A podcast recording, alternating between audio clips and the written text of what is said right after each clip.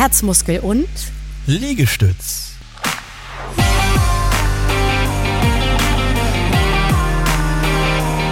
Kompakte Infos und Wissen to go in deinem Podcast für mehr Fitness, Gesundheit und Vitalität. Hier sind Christian und Verena. Und die heutige Folge wird dir präsentiert von der Akademie für Prävention und Fitness. Professionelle und qualifizierte Aus-, Fort- und Weiterbildungen für Trainerinnen und Trainer, Kursleiterinnen und Kursleiter im zweiten Gesundheitsmarkt.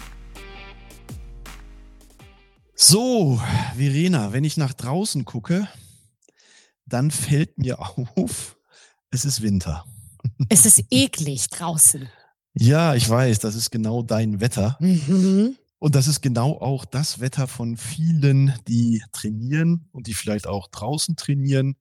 Und da stellt man mir ja immer die Frage, wie ist das denn eigentlich mit Warm-up bei diesen kalten Temperaturen? Und genau das soll heute unser Thema sein. Und da wollen wir heute mal ein bisschen drauf gucken.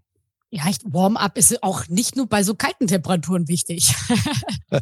Aber da wirst du uns auf jeden Fall mal ein bisschen was darüber erzählen. Ja, stimmt. Dann fangen wir doch mal im Sommer an, damit das äh, so ein bisschen Licht ins Dunkle bringt. Weil ich werde ja oft gefragt, sag mal, im Sommer, da ist es 25 Grad draußen, 30 Grad und mehr. Muss ich mich denn da vor meinem Workout, vor meinem Training, vor meinem Lauf, muss ich mich denn eigentlich aufwärmen? Und vom Grundsatz her und von der Logik her ist das ja auch gar nicht so eine verkehrte Frage.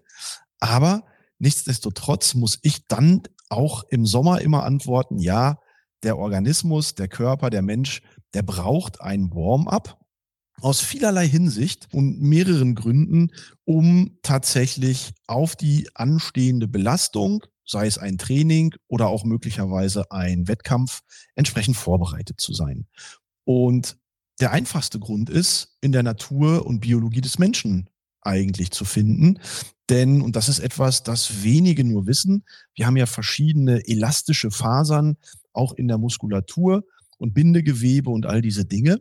Und sinkt die Außentemperatur, also nicht die Körpertemperatur, sinkt die Außentemperatur auf unter 20 Grad, dann fangen diese beweglichen Strukturen, diese Bindegewebsstrukturen in der Muskulatur an zu kristallisieren. Das heißt, man kann sich das so vorstellen, dass sich das Gewebe so ein bisschen ungeschmeidiger anfühlt, ein bisschen versteift.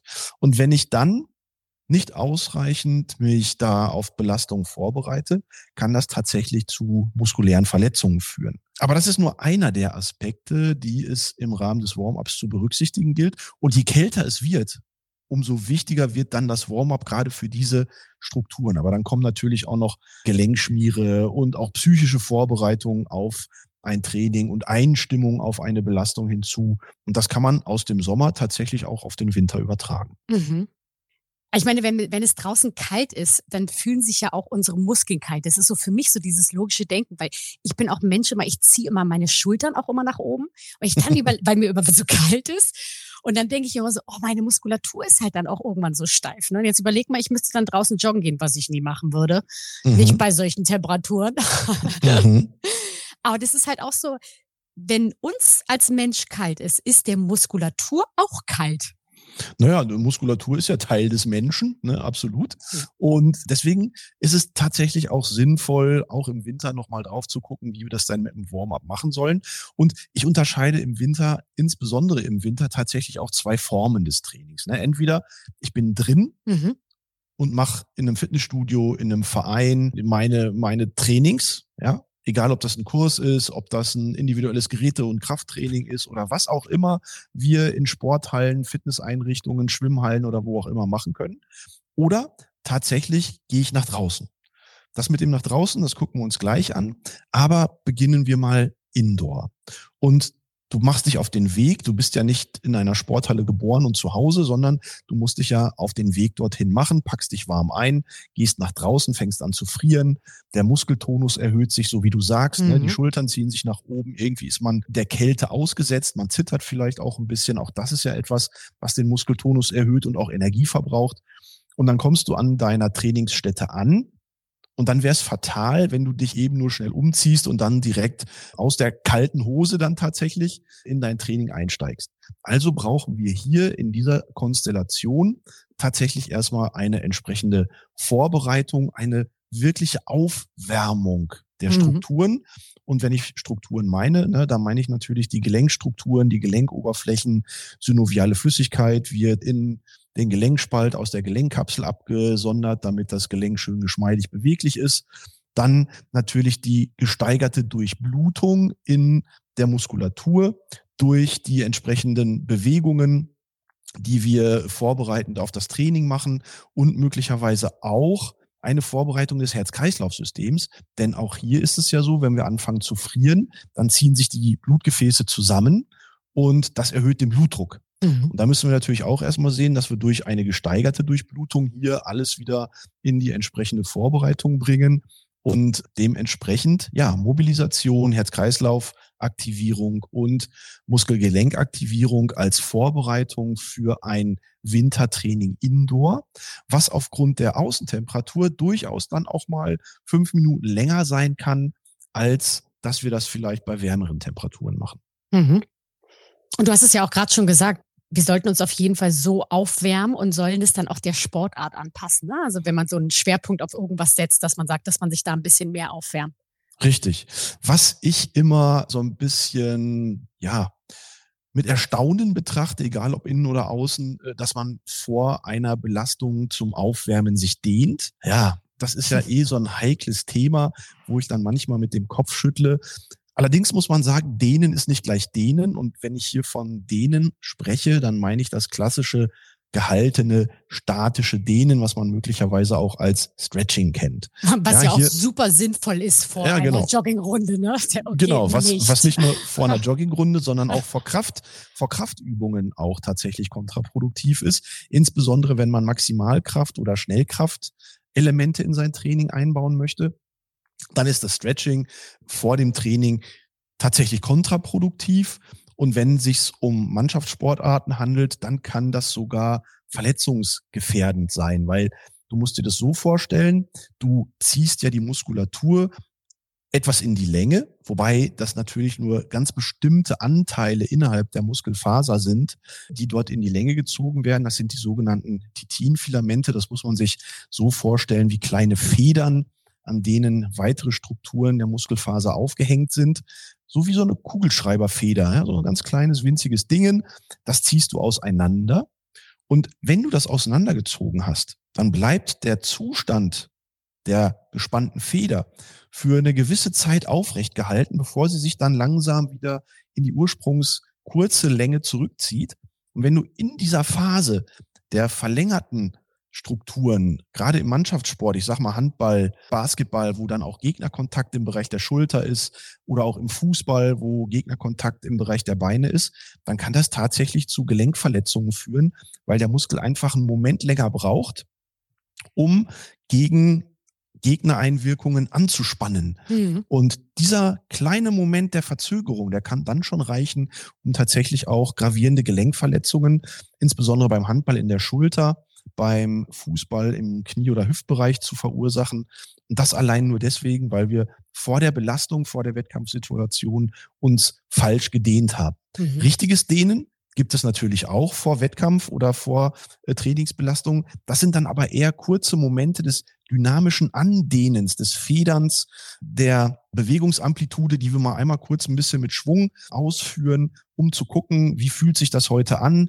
Hm, fühle ich mich gut in dem Bereich oder muss ich mich vielleicht noch ein bisschen mehr aufwärmen, als ich das zur aktuellen Zeit dann vielleicht schon bin. Mhm. Wie sieht es aus mit der Länge des Warm-ups, des dynamischen Dehns? Also sage ich jetzt mal, je länger ein Workout zum Beispiel ist, desto länger muss auch das Warm-up sein? Naja, ich, wie gesagt, mache das eher von der Form des Workouts abhängig und natürlich auch von der Temperatur, die außen herum herrscht. Und je kälter es ist, desto länger sollte das Workout sein. Aber ich sag mal so als Faustformel, zwischen fünf und zehn Minuten als Vorbereitung für das Workout, was dann hinterher so um die 45 bis 60 Minuten dauert. Das sollte eigentlich ausreichend sein. Im Sommer und im Winter, wie gesagt, machst du da einfach mal fünf Minuten mehr. Was sind denn so diese typischen Warm-up Sachen, die man vielleicht machen könnte im Winter? Naja, wenn ich jetzt nicht gerade einen Ergometer zur Verfügung habe, wo ich vielleicht mal fünf bis zehn Minuten bei einer dosierten Wattbelastung und damit einer dosierten Herzfrequenz mich warm fahre, dann kann ich halt einfache gymnastische Übungen machen. Ne? Dass ich erstmal mit Mobilisationsübungen beginne, um die Gelenke so ein bisschen vorzubereiten, dann Schulterkreisen, mit den Händen greifen, ganz kleine Kniebeugen, ganz kleine Ausfallschritte, vielleicht ein paar Jumping Jacks, Hampelmänner, Scissors, irgendwas in der Richtung. Einfach, ne, um ganz körperlich zu arbeiten, den Motor auf Betriebstemperatur zu bringen und die entsprechenden Strukturen vorzubereiten. Und genau das ist der Punkt, dass man das halt auch im Sommer machen muss, wegen zum Beispiel der Gelenkschmiere. Zum Beispiel. Herz, Herz-Kreislauf-System einfach in Schwung bringen. Mhm, genau. Ich, ich, kann immer, ich kann immer dazu sagen, immer wenn sich Bewegungen geschmeidig anfühlen nach dem Warm-up, dann ist der Körper warm. Ja, das, das sag mal jemanden, der beweglich ist wie ein Stein. okay, wollen wir vielleicht auch noch mal nach draußen schauen? Ne? Jetzt bei dem Wetter nach draußen, wie bereite ich mich da vor? Was ist da mein ideales Warm-up? Und da müssen wir zunächst erstmal sagen, ja, viele sagen ja, um, bei der Kälte, ich weiß nicht, ob das so das Richtige ist, ob das überhaupt gesund ist. Und da kann ich einfach sagen, alles bis minus zehn Grad Außentemperatur, egal ob windig oder nicht, kann der Körper definitiv verkraften und auch durch Aufwärmen der Atemluft über die oberen und unteren Atemwege durchaus auch tolerieren. Das ist also überhaupt kein Problem. Bis minus zehn Grad können wir draußen trainieren. Wir müssen also natürlich die gucken. Leute, die Leute in Finnland sollten jetzt vielleicht im Winter keinen Sport draußen machen. ja, das mit minus 20, 30 oder 40 Grad, die wir mittlerweile auch schon überall mal wieder finden im Winter, das könnte dann durchaus kontraproduktiv sein. Aber bis zu minus 10 Grad sage ich immer, es gibt kein schlechtes oder kaltes Wetter, nur schlechte oder kalte Kleidung. Aber bei der Kleidung darf es durchaus so sein, ne, dass wir erstmal natürlich Funktionskleidung tragen mit so einem leichten Zwiebellook. Aber wenn du das Gefühl hast, zu Beginn deines Trainings so ein ganz leichtes Frieren zu verspüren, dann ist das genau die richtige temperierte Kleidung. Denn während der Belastung, na, wo wir die Temperatur sowieso hochfahren, wo die Kerntemperatur hochfährt, wo wir anfangen zu schwitzen, dann ist es besser zu Beginn leicht zu frieren, als zu warm angezogen zu sein, weil das könnte dann thermatisch oder thermisch auch schon wieder eine andere zu große Belastung für den Körper darstellen, zumindest über einen längeren Zeitraum. Mhm. Ja, das ist auch nochmal ganz wichtig. Und dann kann es zur Vorbereitung durchaus so sein, dass ich meine Laufhose und mein Shirt vorher erstmal einmal so ein bisschen über die Heizung lege oder auf die Fußbodenheizung packe, so 10, 15 Minuten, dass das schon mal so ein bisschen vorgewärmt ist. In der Zeit kann ich dann so ein paar kleine gymnastische Übungen, die wir gerade schon besprochen haben, indoor machen. Und wenn ich dann rausgehe, dann gucke ich erstmal, dass ich erstmal mit dosiertem, gedrosseltem Tempo auch mal schaue, wie fühlt sich überhaupt der Untergrund an. es muss ja auch so ein bisschen die Sicherheit im Auge behalten werden. Ist es vielleicht nicht griffig genug? Ist es zu glatt? Ist es vielleicht auch sehr nass? Ne? Solche Dinge muss man ja auch immer im Auge behalten. Und wenn ich dann so fünf bis zehn Minuten mich mit etwas ruhigerer Belastung, langsamerem Tempo eingelaufen habe, dann ist mir erstens nicht mehr kalt. Zweitens habe ich mich nach dem kleinen Indoor-Warm-up auch Outdoor auf die Verhältnisse angepasst. Ja, und dann kann ich meine ganz normalen Outdoor-Aktivitäten, ob das jetzt Joggen ist, ob das Walken ist, äh, vielleicht auch mit einem guten Radprofil, auch ein bisschen Mountainbike fahren ist oder so, dann kann man das durchaus draußen machen. Das hört sich doch super an für die Leute, die dazu Lust haben. Definitiv. genau. Kann man ja. denn da noch irgendwie was unterstützen, dass man sagt, hier warmes Essen vorher, ausreichend Flüssigkeit? Ja, also ausreichend Flüssigkeit auf jeden Fall. Ja, und bei warmem Essen äh, Essen vor dem Sport ist ja sowieso immer so eine Geschichte. Da wäre ich eher dazu geneigt, direkt vor der Belastung nur möglicherweise nochmal vielleicht so zwei, drei Löffel Müsli, ein Müsli-Riegel oder eine Banane und dann die Energie nach der Belastung wieder zuführen. Und wenn du dann natürlich aus der Kälte kommst, geduscht bist und dann eine warme Mahlzeit reinpackst, ja, dann darf das durchaus in diese Richtung gehen. Finde ich super. Also ja. sowohl vor dem Training hier Gänsebraten, Rotkohl und Klöße und danach auch nochmal Resteverwertung. Da, danach Kassler und Sauerkraut. Ja. Was man aber unterstützend tatsächlich auch noch machen kann, es gibt ja mittlerweile auch so kleine Gimmicks, wie zum Beispiel so eine ein bisschen so eine Wärmeweste oder Wärmesohleneinlagen für die Schuhe. Also wer da tatsächlich so ein bisschen empfindlich ist, der kann sich von außen technisch da mit so ein paar kleinen Tricks und Tipps und Kniffen auch nochmal ein bisschen Wärme zuführen und sich da selber unterstützen. Also halten wir mal fest. Was sagst du als Fazit?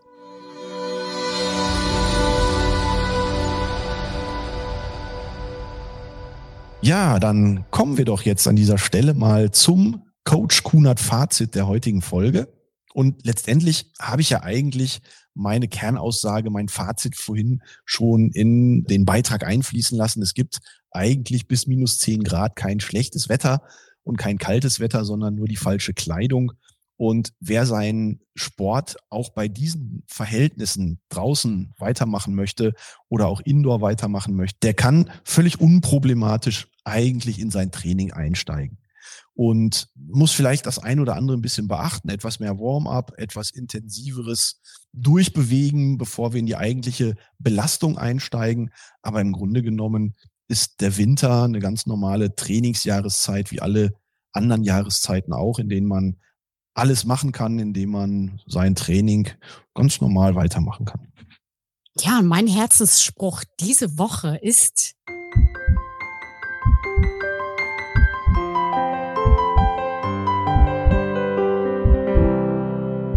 einen großen Respekt an die Leute, die bei solchen Temperaturen und bei solch einem Wetter auch draußen ihren Sport machen. Ich ziehe meinen Hut für euch und für alle anderen. Ihr könnt auch mal einen Tag Pause machen. Macht euch einen schönen warmen Tee und kuschelt euch einfach mal aufs Sofa und lasst einfach mal draußen kalt sein, während ihr drin im Warmen sitzt. Wieso sind eigentlich deine Herzenssprüche immer irgendwie abseits des Sports. Sind sie letzte, gar nicht. Letzte Woche schon aufgefallen. Nein, sind sie. Da müssen wir noch mal dran arbeiten, glaube ich. Nein, ihr wisst, ich bin ein riesengroßer Sportfan. Ähm, Sport gehört zum Leben dazu, aber ich finde, man kann sich halt auch mal seine Auszeit nehmen. Und in diesem Sinne nehmen wir uns jetzt auch für die nächste Woche wieder die Auszeit und wünschen euch ein gutes Durchkommen durch diese winterliche Phase trotz allem mit Sport und Bewegung. Und dann hören wir uns nächste Woche, wenn es wieder heißt Herzmuskel und Liegestütz. Ciao, ihr Lieben.